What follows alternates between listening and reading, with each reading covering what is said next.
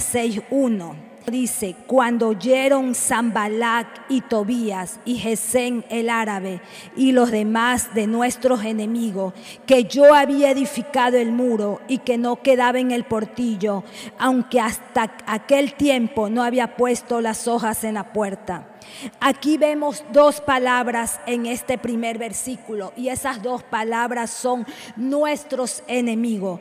Usted y yo vivimos en una batalla constante con un enemigo que quiere destruir nuestra vida, nuestra familia, nuestro trabajo. Él siempre está y quiere destruir nuestra familia y ese enemigo es, Satanás. Él quiere destruir a la humanidad. Ese siempre y será su plan. Y hoy yo quiero compartir con ustedes las distracciones nos apartan del propósito de Dios. ¿Verdad que fue molestoso esas dos llamadas? Algo rápido, llamadas sin importancia. Así el enemigo siempre trae a nuestra vida distracciones para que nosotros no podamos ver el propósito de Dios. Y aquí vemos en Nehemías 6:1 que dice la palabra clave nuestros enemigos. Siempre Satanás, siempre el enemigo va a mandar más enemigos, siempre va a venir a robarnos para que nosotros no podamos ver ese plan y ese propósito que Dios tiene para mí y para usted. Así nos pasa a diario. El enemigo quiere distraernos. Satanás quería que Nehemías se distrajera, que le quitara la mirada de Dios y quería que ponga la mirada en sus enemigos, en Zambalá, Tobía y Gesén. Nuestro enemigo quiere que quitemos la mirada en Jesús y las pongamos en nuestras heridas, en el luto, en el dolor, en la frustración, en las cosas del pasado. Satanás es nuestro enemigo, Él es tan real, Él nos infunde temor, Él nos infunde desánimo para que nosotros con pequeñas distracciones, con distracciones, insignificantes con el fin de detener el propósito de Dios en nuestra vida. Usted sabe que Satanás está en todo lado y en todo. Él sabe todo. El enemigo sabía que los muros ya estaban edificados y que solo faltaba colgar las puertas. Satanás conoce mi vida, Satanás conoce su vida, Satanás conoce la vida de su familia, Satanás conoce la vida de sus hijos hijo, conoce mi debilidad y conoce su debilidad. Y Él siempre ataca a nuestras debilidades. Él siempre va a atacar a su debilidad. Él conoce bien la labor que nosotros estamos reedificando nuestro muro, nuestro muro espiritual, nuestro muro matrimonial, nuestro muro de la familia, nuestro muro ministerial. Siempre estamos ahí tratando de seguir con el propósito de Dios. Y el enemigo está ahí los enemigos sabían que Israel estaba cerca de cumplir el propósito de Dios. Y recuerde que nuestro enemigo no descansa. Él es persistente. Él está ahí dedicado a robarnos la bendición de Dios. Él es muy persistente. Él no duerme. Él solo está maquinando para ver cómo me hace daño, cómo le hace daño a usted. Él está maquinando para ver cómo a mí me saca del propósito de Dios. Y Él siempre siempre va a tocar y va a tomar nuestras debilidades, en su debilidad y en mi debilidad. En Jeremías 6.2 dice, Zambalac y Gesén enviaron a decirme, ven y reunámonos en alguna de las aldeas en el campo de Ono, mas ellos habían pensado hacerme mal y les envié mensajero diciendo, yo hago una gran obra y no puedo ir porque cesaría la obra dejándola yo, yo para ir a vosotros y enviaron a mí con el mismo asunto hasta cuatro veces y yo le respondí de la misma manera. Así va a venir el enemigo una, dos, tres y cuatro veces con la misma mentira. Él es el padre de las mentiras. Él siempre va a tocar nuestra debilidad, nuestro miedo, nuestro temor para venir día a día a decir que algo nos va a pasar, que va a ir mal, que el matrimonio está mal, que nuestros hijos no van a venir a la presencia de Dios, que el trabajo que me van a, a votar, que yo estoy en la lista y comienza con la misma mentira porque sabe nuestra debilidad. Las distracciones nos apartan del propósito de Dios. En los primeros capítulos que vemos de Nehemías, del 1 al 5, él estaba seguro, Nehemías, de lo que Dios quería hacer. Y él estaba por terminar. Y ahí vino el enemigo y vinieron los enemigos para querer impedir Nemías no se dejó distraer. Él venció toda distracción por medio de la fe en Dios. Nosotros tenemos que tener nuestra fe día a día. Pero yo me imagino que Nemías no es que se paró ahí. Nemías día a día estaba en la presencia de Dios. Día a día él escuchaba lo que Dios quería decir. Día a día él escuchaba cuál era su propósito que Dios lo había llevado a, a reconstruir los muros de la, de la ciudad. En este tiempo de elecciones hay tantas distracciones. ¿Quién ganará? Hay contiendas entre familia, entre compañeros de trabajo, entre amigos.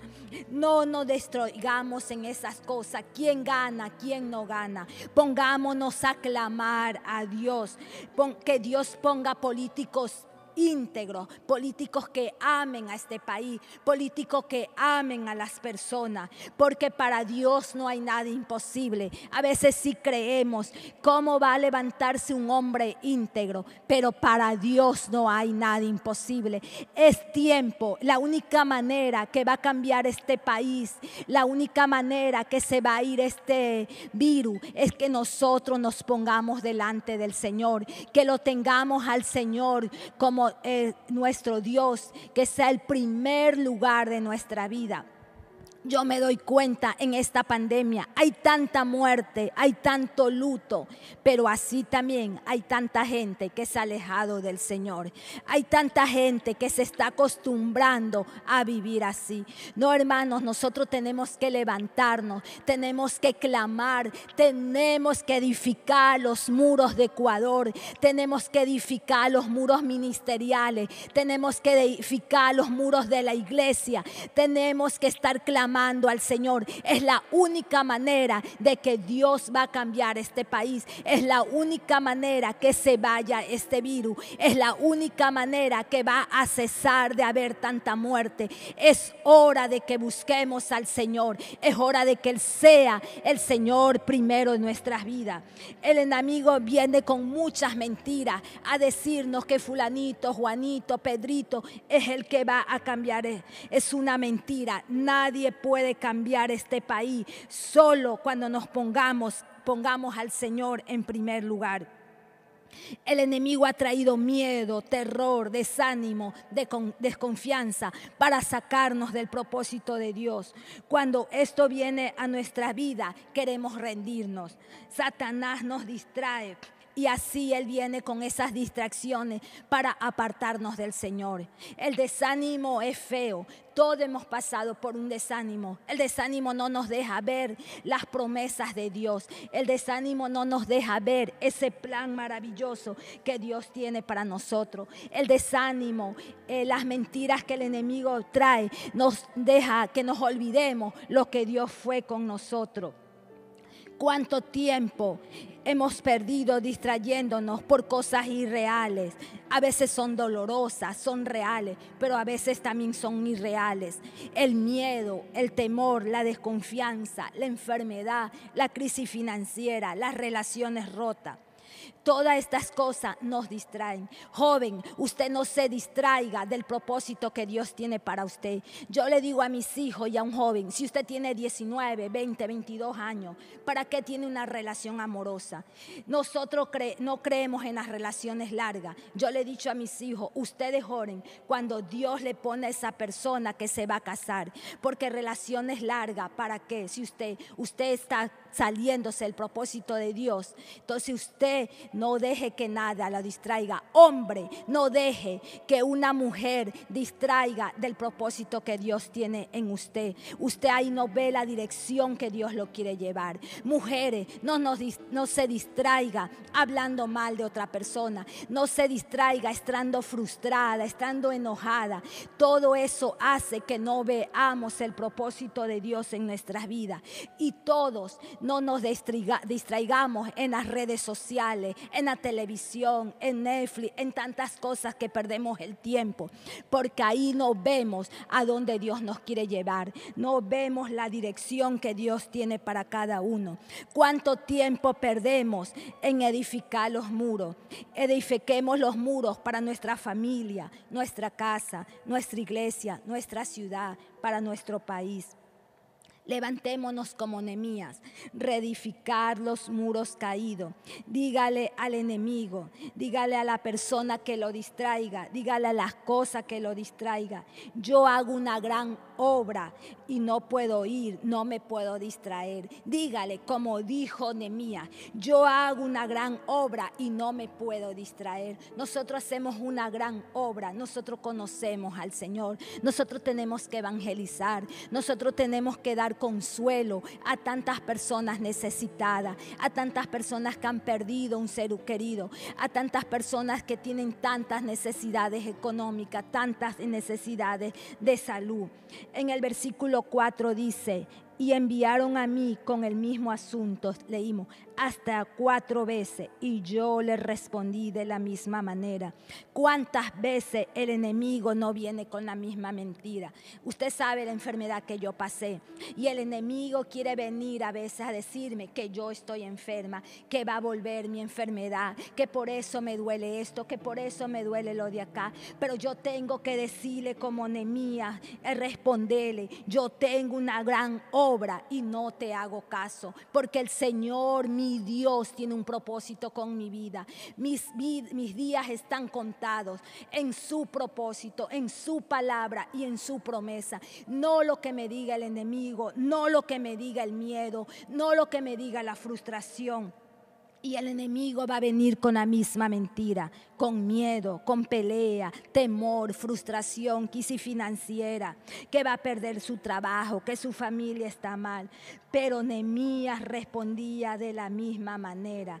No nos dejemos distraer. Yo veo que en todo este tiempo, si vemos, Ecuador no ha avanzado ni a poner las vacunas, porque el gobierno está en que se pelean quién va a ganar, quiénes salimos perdiendo, nosotros, el pueblo y han perdido y se distraen y nos distraen a nosotros porque andamos pensando lo mismo, ¿quién ganará? Pero lo que tenemos que nosotros hacer es clamar al Señor, que Él ponga y que Él saque a las personas que no deben de estar gobernando nuestro país.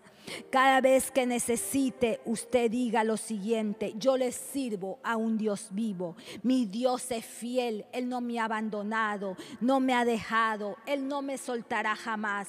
Él cuida de mí, Él cuida de mi familia, Él cuida de mi hijo, Él cuida de mi casa.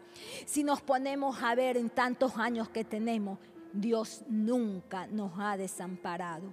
A veces hemos creído hemos estado en la barca y que nos queríamos ahogar, que ya estábamos ahogándonos, pero el Señor nos ha sostenido, el Señor nos ha rescatado y eso debemos de tener siempre en nuestros pensamientos, no escuchar lo que el enemigo quiere decir para robarnos lo que Dios quiere hacer en nuestra vida. No nos distraigamos en cosas insignificantes Nehemías 6:9 dice, porque todos ellos nos amedrantaban diciendo, se debilitarán las manos de ellos en la obra y no será terminada. Ahora pues, oh Dios, fortalece tú mis manos. Nehemías no pide y no le dice, Señor, pasa esta situación. Señor, yo ya no lo puedo hacer. Señor, manda a otras personas, manda a más personas a ayudar. Levanta al pueblo, mándanos al pueblo vecino. No, Dios dice, fortalece tú mis manos. Y eso debe ser nuestra oración cada día. Señor, fortalécenos de esta situación, de esta circunstancia. Vamos a salir porque usted pelea por nosotros, porque no estamos solos. Mi familia no está sola. Mi familia es, y yo estamos en tus manos, Señor. Yo sé quién tú eres porque tú me has demostrado quién tú eres en mi vida. Así usted tiene que decirle que lo fortalezca su vida, que fortalezca sus pensamientos, porque ahí el enemigo trabaja. Nemías no pide que cambie la situación, pide ser fortalecido para cruzar los valles de sombra y de muerte, confiando en Dios. En este tiempo muchas personas hemos aprendido a pasar esos valles. Muchas personas están aprendiendo a pasar los valles de sombra y de muerte. Y muchas personas van a aprender a pasar. Pero usted tiene que estar tomado bien de la mano de Dios, estar en su presencia y no va a haber nada que nos pueda detener. No va a venir el miedo ni el temor. No va a venir las cosas que el enemigo quiera decir. Y nos vamos a permanecer firme y determinado. Nehemías fue firme y determinado en su responsabilidad. Dios nos ha dado una responsabilidad. Nosotros somos los que podemos cambiar esta ciudad. Nosotros somos los que podemos cambiar a nuestra familia. Nosotros somos los que podemos cambiar esta humanidad. Busquémoslo al Señor. No nos distraigamos en cosas significantes. No perdamos el tiempo en cosas que no valen. Estemos en su presencia y Él nos va a dirigir cada día. Dios, Dios nos fortalecerá nuestra mano. Dios fortalecerá nuestras vidas, nuestra familia. Y Dios fortalecerá nuestro país. ¿Cuántos dicen amén? Es tiempo de buscarlo, es tiempo de clamar por el Ecuador, es tiempo de que nos levantemos y confiemos y proclamemos el nombre del Señor. Que nuestras vidas, que cada uno nos rindamos al Rey de Reyes y Señor de Señores. Es la única manera, hermano, que Ecuador va a cambiar. Es la única manera que el, el, mundo entero va a cambiar. Y es la única manera que el virus se va a ir. Porque Dios es grande y misericordioso. Él nos ama. Si Él ve corazones que nos rendimos a Él, Él lo hará es la única manera. El ataque continúa en Nemías. En Nemías 6:10 dice, vino Vine luego a casa de Semaías, hijo de Delay, hijo de Meetabel, porque él estaba encerrado, el cual me dijo, reunámonos en la casa de Dios dentro del templo y cerremos las puertas del templo porque viene para matarte, si esta noche vendrá a matarte. En este tiempo de pandemia está rodando perdón, en este tiempo de pandemia la muerte está rondando por todos lados. Y aquí le decían a Nemías, porque vienen para matarte, esta noche vendrán a matarte. ¿Cuántas veces no hemos tenido fobia que nos va a dar el virus y nos vamos a morir? ¿Cuántas veces no hemos tenido fobia que estamos enfermos y ya nos vamos a morir? Y nos olvidamos de quién es nuestro Señor. La muerte ronda por todos lados y es real. Hay mucho luz en esta ciudad. Ayer hablábamos con Josué, dos abuelitos de sus compañeros han fallecido y muchos abuelitos han fallecido. Así estamos viviendo en este tiempo.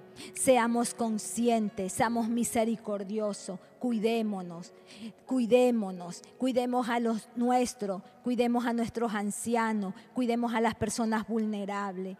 Tenemos una gran responsabilidad de cuidarnos y cuidar a las otras personas.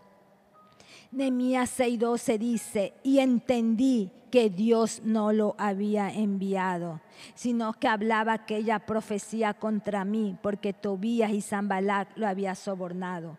Nehemías entendió que Dios no lo había enviado. Eso nosotros tenemos. Cada que venga un desánimo, cada que venga una distracción, cada que venga un pensamiento que el enemigo quiera distraernos de Dios, de lo que Él tiene para nosotros, debemos decir y entender que Dios no lo ha enviado. Dios no ha enviado que usted esté enfermo, Dios no ha enviado que usted esté en derrota, Dios no le ha enviado que usted esté frustrado, que usted esté frustrada. El diablo intentó distraer a Jesús. Le hace después Lucas 4 y ahí usted va a ver las tentaciones en el desierto. Y así Él es. Si a Jesús lo quiso distraer, cuánto más a nosotros. Este es uno de los métodos astutos del diablo para engañar, para desviar. Por eso trabaja incansablemente para distraer a la iglesia de su propósito divino. También hay personas que a veces se dejan. Eh, se dejan manipular del diablo y, hacen trabajo para el diablo, viniendo a poner desconfianza en otras personas, viniendo trayendo desánimo. Hermanos, ya no comencemos a reenviar muerte, los memes, pongamos noticias buenas, pongamos cosas reales, la cosa real es lo de la palabra de Dios, eso es real y viva para nuestras vidas. No, no seamos instrumento del diablo para hacer la cosa más grande, para traer miedo, para traer más mentira. Nosotros seamos instrumento de Dios, donde traigamos la palabra viva y eficaz.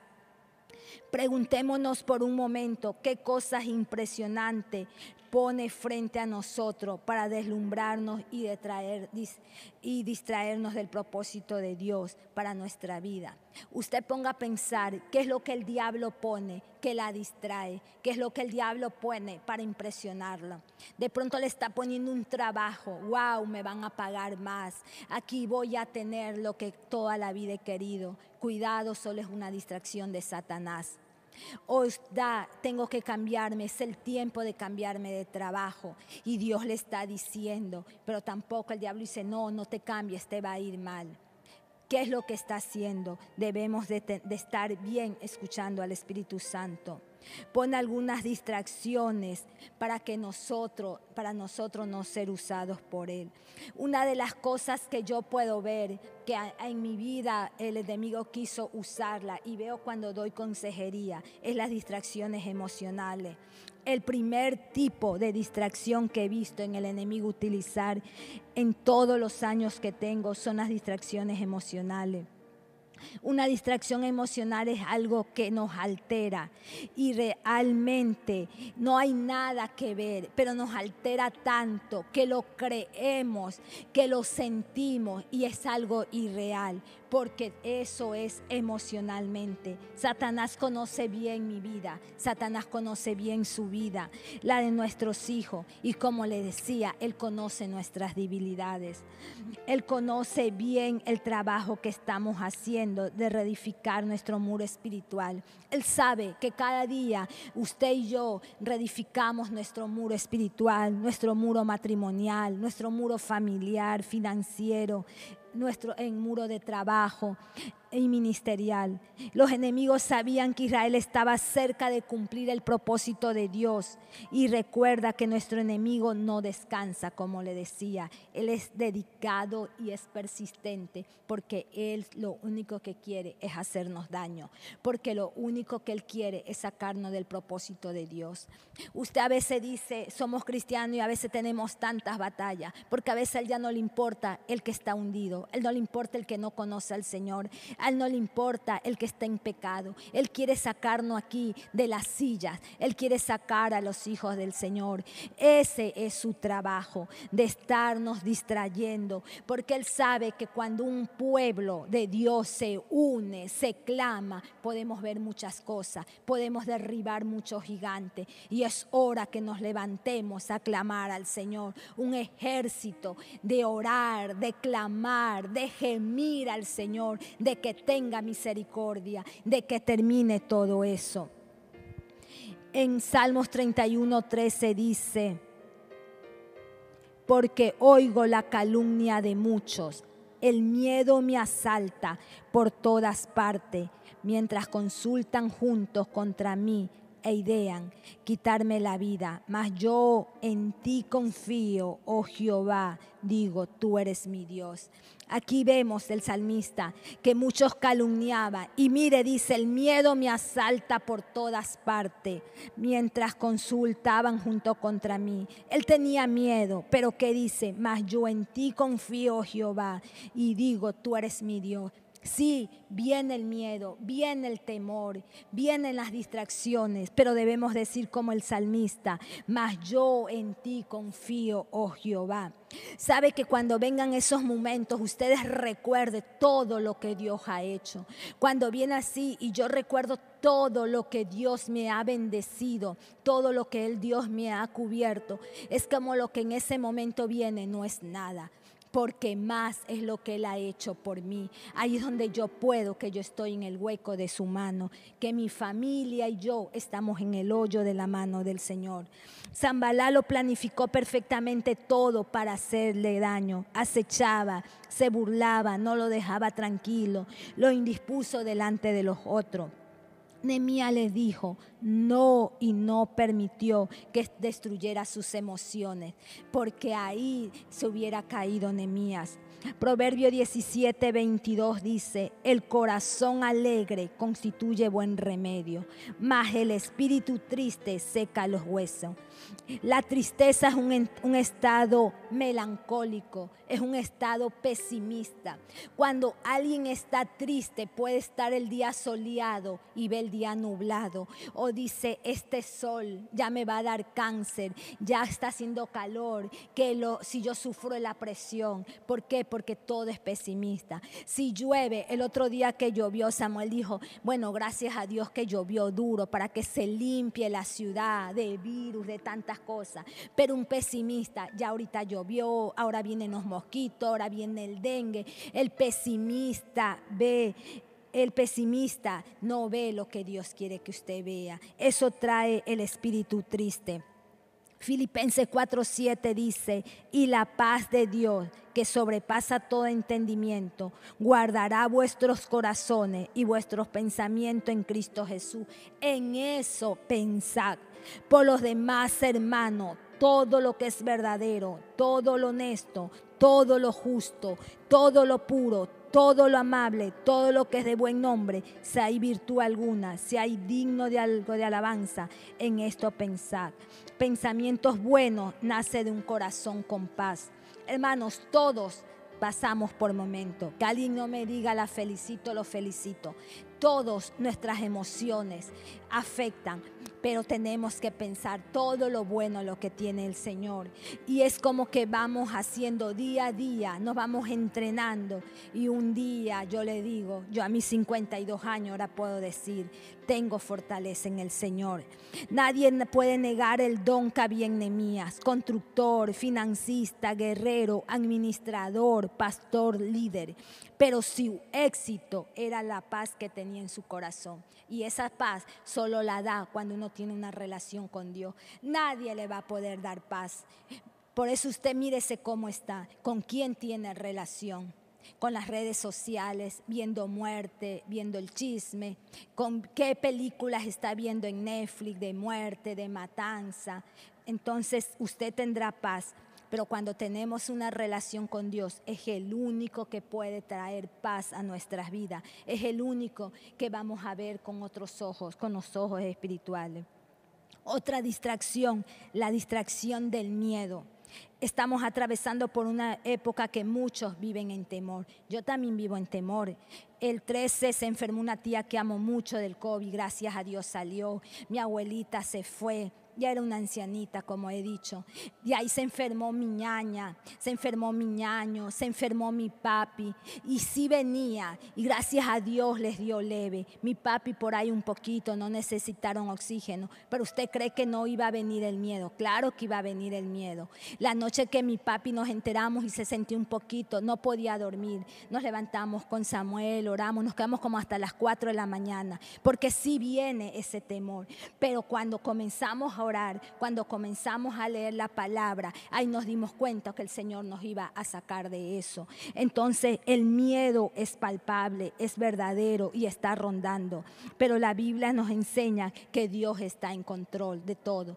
Pero ¿cómo nos hace que vengamos a, a recordar que el Espíritu Santo redarguya nuestra mente, que el Espíritu Santo redarguya nuestro corazón? Es leyendo su palabra, escuchando su palabra, teniendo un tiempo con Él, nada más. Porque si yo me ponía a ver, a ver el virus, mi papi tiene 70 años, no, los de 70 años están falleciendo, ¿a dónde iba a estar? Él no fallecía y de pronto a mí ya me daba un infarto, solo de pensar, ¿verdad? Entonces no, no tenemos que dejarnos que el miedo nos distraiga. La Biblia nos enseña, como lo decía, Dios tiene control de todo. Es una distracción muy fuerte y poderosa el miedo. Vivimos en la pandemia del miedo y es algo real. Como creyente no podemos permitir que el miedo controle nuestra vida. Nemías nos desafía a vivir en fe y no en temor. Él nos está enseñando. ¿Qué más le decía? Que lo iban a matar, que eran, eran personas con autoridad, pero él confió en su autoridad, que es Cristo, que en el Señor Dios. Recuerde, Nemías no vino, en, no vivió en un país del primer mundo. Él no vivió como en Disneylandia, en Alemania en Europa. Él no vivió así. Él vivió tiempos de turbulencia, de crimen, injusticia, conspiración. Pero no dejó mirar su misión, no dejó mirar la distracción. A mí algunas personas me han dicho, si gana fulanito, me voy del país, me voy a Estados Unidos, me voy a ni sé dónde. No, hermano, allá no está de pronto yo felicito a alguien, puede Dios tenerle, el propósito allá está bien, pero mi propósito no lo pone un presidente, mi propósito no lo pone una enfermedad, mi propósito no lo pone el virus. Si el Señor me hizo salir del cáncer, si el Señor me ha hecho salir de muchas cosas, si el Señor ha estado ahí, ningún hombre va a depender, yo voy a depender de él, ningún presidente voy a depender de él. Él va a depender de mí, porque yo sí voy a orar por Él, yo sí voy a orar por este país. Y yo voy a orar porque Dios cambie todas las cosas. Para Él no hay nada imposible. A veces creemos que Ecuador no, que es corrupto y solo andamos eh, diciendo, diciendo y diciendo, es corrupto, no hay persona. Pero comencemos hoy día a bendecir. Señor, tú vas a cambiar Ecuador. Ecuador es un país bendecido. Ecuador es un país que tú amas. Ecuador podemos ver que tú reina y comencemos a bendecir a Ecuador. Comencemos a bendecir a las personas, al gobierno. El que quede, el Señor tiene control de todo. El mensaje dice en Isaías 41, 13 porque yo Jehová soy tu Dios, quien te sostiene de tu mano derecha y te dice, no temas y yo te ayudo. Usted escribe ese versículo, imprímalo, póngalo en letra, póngalo en la puerta, en la refrigeradora, al lado del televisor, al lado del teléfono, donde usted más pasa el tiempo. Y usted va a decir, porque yo Jehová soy tu Dios, quien te sostiene de tu mano derecha y te dice, no temas, yo te ayudo. Ahí hay muchos que ustedes están aquí, sus familiares están enfermos, tal vez muchos están en el hospital, muchos están entubados, pero dígale, tú eres mi Señor, tú eres el que sostienes mi mano, tú eres el Dios todopoderoso. Yo siempre les digo, usted no está en estadística de la muerte, usted no está en estadística de la enfermedad, nosotros estamos en estadística de los milagros, nosotros estamos en estadística del que Dios sobrenatural, nosotros estamos en estadística, nuestro nombre está en la cruz, que Él murió por nuestras enfermedades, esa sangre no se vino por gusto. Y usted cree, yo mismo peleo. A veces me vienen dolores, a veces me vienen pensamientos, pero yo tengo que saber, Jesús no murió por gusto por mí. Jesús no dejó ahí su sangre por gusto. Él lo hizo por Carmita, por mí, porque Él me ama, porque yo soy la niña de sus ojos, porque yo soy muy importante para Él. Y usted es importante para Dios. Ese familiar que está enfermo es importante para Dios. Hoy día usted tenga tenga fe, Dios lo va a sacar, Dios nos va a cubrir y Dios cumplirá el propósito que Dios tiene en usted, en mí, en su familia. Dios va a cumplir el propósito de la iglesia La Roca. Ahorita estamos aquí solo con el grupo de alabanza.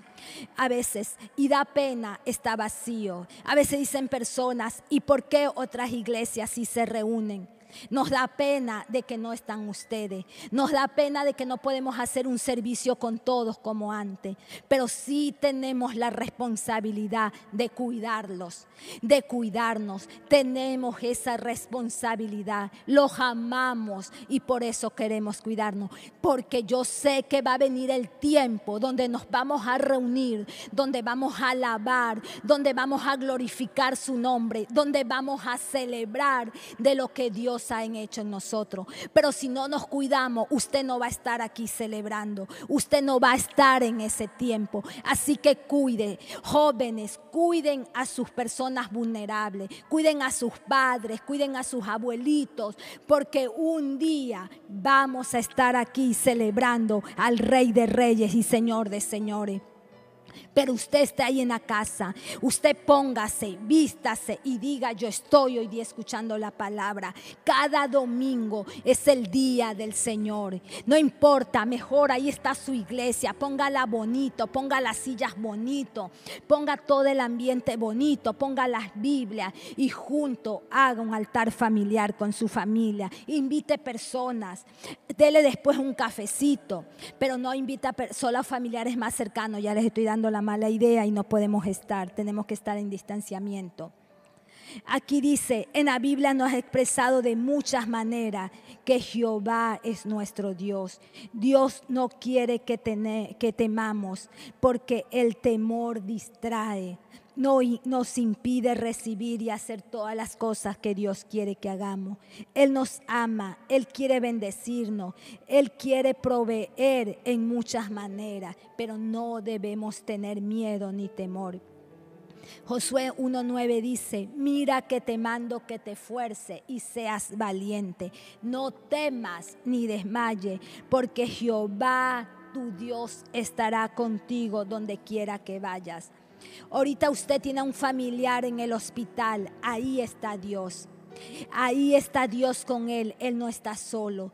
Yo me he dado cuenta cuando uno está operado, cuando está en el momento de dolor, es donde más el Señor está con nosotros, es donde más vemos que sostiene nuestras manos.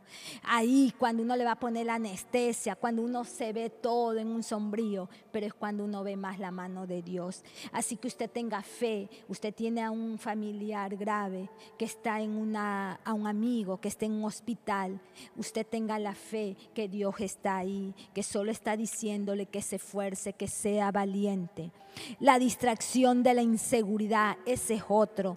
Nehemías pudo derribar, pudo derribar su obra, derribar su llamado, derribar la bendición de ver su ciudad edificada si él hubiese sido inseguro. A veces cuánto no hemos perdido por la inseguridad, ¿verdad? A veces hemos perdido muchas cosas que Dios ha querido hacer en usted y en mí por la inseguridad. Las grandes cosas vienen de pequeños comienzos. Confíe en el trato de Dios. No desprecie, no desperdice las distracciones de estos pequeños comienzos. Dice en Zacarías 4:10, en la nueva tradición viviente me gustó.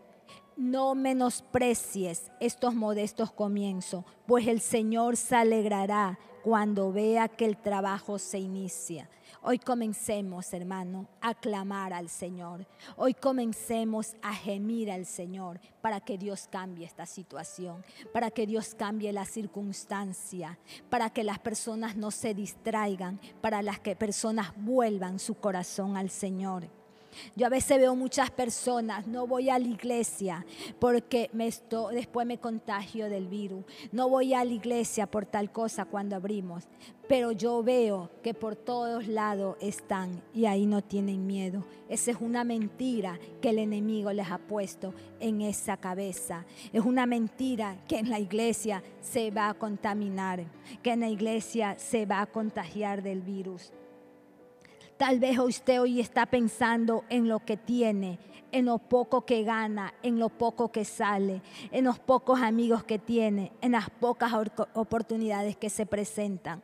Sabe que sí, a veces yo extraño, a veces yo les digo aquí, al otro día le decía Caro, cuando vamos a comer cangrejo. Nosotros extrañamos salir con las personas, extrañamos verlos a ustedes, pero con eso poco tenemos que saber que esto va a terminar, que Dios va a cambiar todo que Dios va a tener misericordia de cada uno de nosotros. David a los 20 años era un hombre bendecido había vencido gigantes, se había casado con una princesa. Imagínense, era el, era el yerno de un rey, como que usted ahorita es el yerno del, de un presidente de un país. Era, era el rey y un general muy exitoso, su yerno. Y de un día para otro se convirtió en un perseguido de la noche a la mañana cambió un palacio por una cueva, de ser estimado y amado a ser rechazado, perseguido, odiado y lo querían matar. ¿Cómo habríamos reaccionado nosotros? ¿Cómo usted hubiera reaccionado que hubiera sido David? Diez años transcurrieron entre la cueva de Gulán, Adulán y la muerte de Saúl. Diez años de miseria, de lucha, de persecución, de maledicencia. Usted se ha puesto a reflexionar por qué el libro de Job está antes que los salmos. Póngase a reflexionar eso.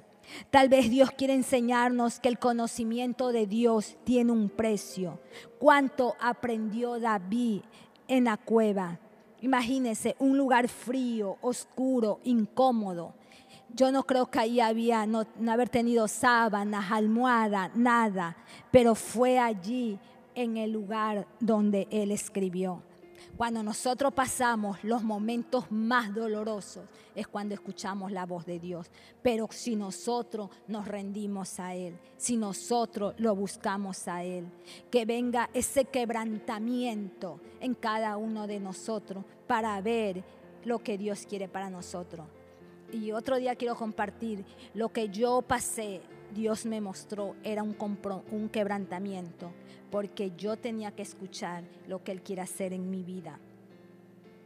En Salmos 42, 1 dice, como el siervo brama por las corrientes de las aguas, así clama por ti, oh Dios, el alma mía.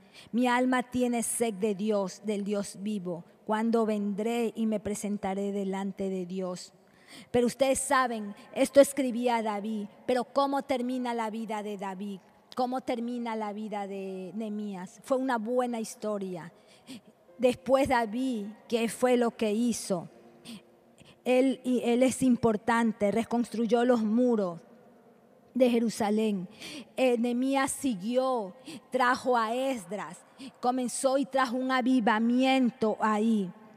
Así nosotros tenemos que ser. Levantémonos como Nemías. Levantémonos a esta ciudad a traer un avivamiento.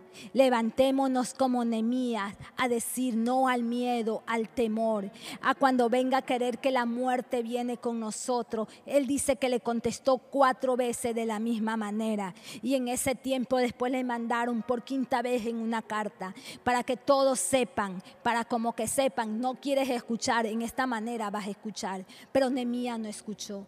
Y así es el enemigo, cuántas veces nos ha querido enfrentar, nos ha querido poner cosas para que nosotros nos distraigamos. Pero no importa, porque esa mentira va a venir una, dos, tres y cuatro veces, porque el enemigo sabe nuestras debilidades. Y hoy yo lo invito que nosotros nos levantemos como Nemía, que sea una generación de Nemía, que reconstruyamos esta ciudad, que reconstruyamos este país, que reconstruyamos el mundo entero. Primero tenemos que ponerlo al Señor en primer lugar, en nuestro corazón, en nuestras vidas pero no solo de labio, sino verdaderamente. Porque yo aquí les puedo decir todo a ustedes, todos me pueden ver, pero el Señor me va a pedir a mis cuentas. Yo tengo que tenerlo en primer lugar.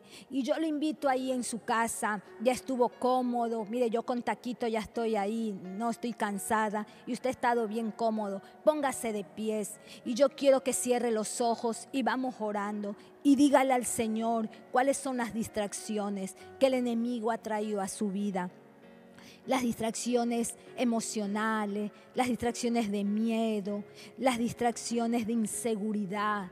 Dígale, Señor Jesús, el enemigo ha venido con esta mentira año por año.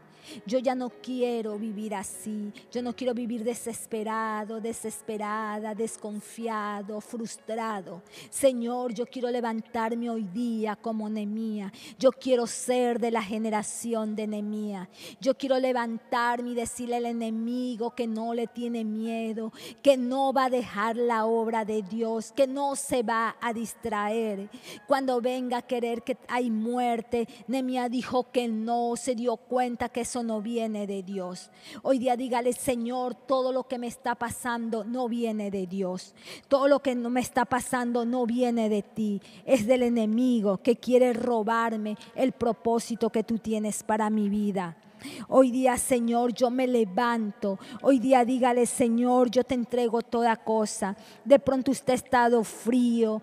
Hoy día usted diga, yo levanto los muros espiritual, de matrimonial, familiar, ministerial. Hoy día dígale, Señor, yo te entrego toda mi vida a ti. Perdóname si me he alejado. Perdóname porque de pronto escucho todos los domingos, me conecto todos los jueves, pero el lunes, el martes, el miércoles, me olvido de orar, me olvido de leer tu palabra, me olvido de tener una comunión contigo. Y ahí yo abro las puertas para que el enemigo traiga mentira tras mentiras a mi vida. Ahí donde yo abro la puerta y el enemigo enemigo trae distracciones a mi vida. Dígale, Señor Jesús, perdóname. Hoy yo quiero comprometerme contigo. Hoy yo quiero vivir para ti. Hoy yo quiero amarte, yo quiero adorarte, yo quiero glorificar tu nombre. Dígale usted ahí si es un sacerdote, un padre de familia. Dígale, Señor, yo me levanto a reedificar los muros de mi familia. Señor, yo me levanto a reedificar los muros familiar, de ministerial. Hoy mi ministerio está aquí en mi casa. Yo voy a ser ese pastor. Yo voy a dar esa dirección. Tal vez usted, mujer, su esposo no conoce al Señor, no quiere. Hoy día levántese usted. Hoy día dígale, Señor, yo me levanto. Tal vez joven, sus padres no van y usted es el único cristiano, el único que tiene una relación con Dios. Hoy día dígale, Señor, yo levanto mi casa. Señor, yo voy a levantar los muros de mi casa. Yo voy a reedificar los muros de mi familia. Yo voy a reedificar los muros ministeriales del ministerio que tú me vas a dar. No es necesario estar acá hablando. Nosotros tenemos un ministerio en nuestra casa, en nuestros amigos, en las personas que ahorita más nos necesitan. Señor, hoy día nos levantamos a ti. Padre, te damos gracias porque tú eres fiel tú eres bueno. Yo te pido por alguna persona que está ahí, que está de luto, que tú le des fortaleza, que tú le des consuelo que ha perdido un ser querido, Señor. Hoy día tú eres el único, Padre, que puede traer gozo, ese gozo que solo tú puedes dar. Hoy día, Señor, que tú lo pongas en tus manos, que tú lo acaricies, la acaricies, Señor, y le digas que tú no te has olvidado de ella, de él, de ellos, que tú tienes todo bajo control. Hoy día alguien está ahí desesperado con toda razón, que tiene a un familiar en terapia intensiva está enfermo. Hoy día dígale, Señor, que usted tiene el control. Hoy día usted no tiene trabajo. Dígale, Señor, yo creo en ti. El propósito de Dios es eterno. Los propósitos de Dios no cambian. Señor, ten misericordia. Gracias, Señor, porque tú eres bueno. Bendícenos, Señor, con tu presencia. Bendícenos a esta gran familia de la roca, Padre. Estamos puestos en ti, en la roca, firme, Señor. Y todos los que te conocen, Señor, en el nombre de Jesús, Padre, te adoramos, te bendecimos y te glorificamos.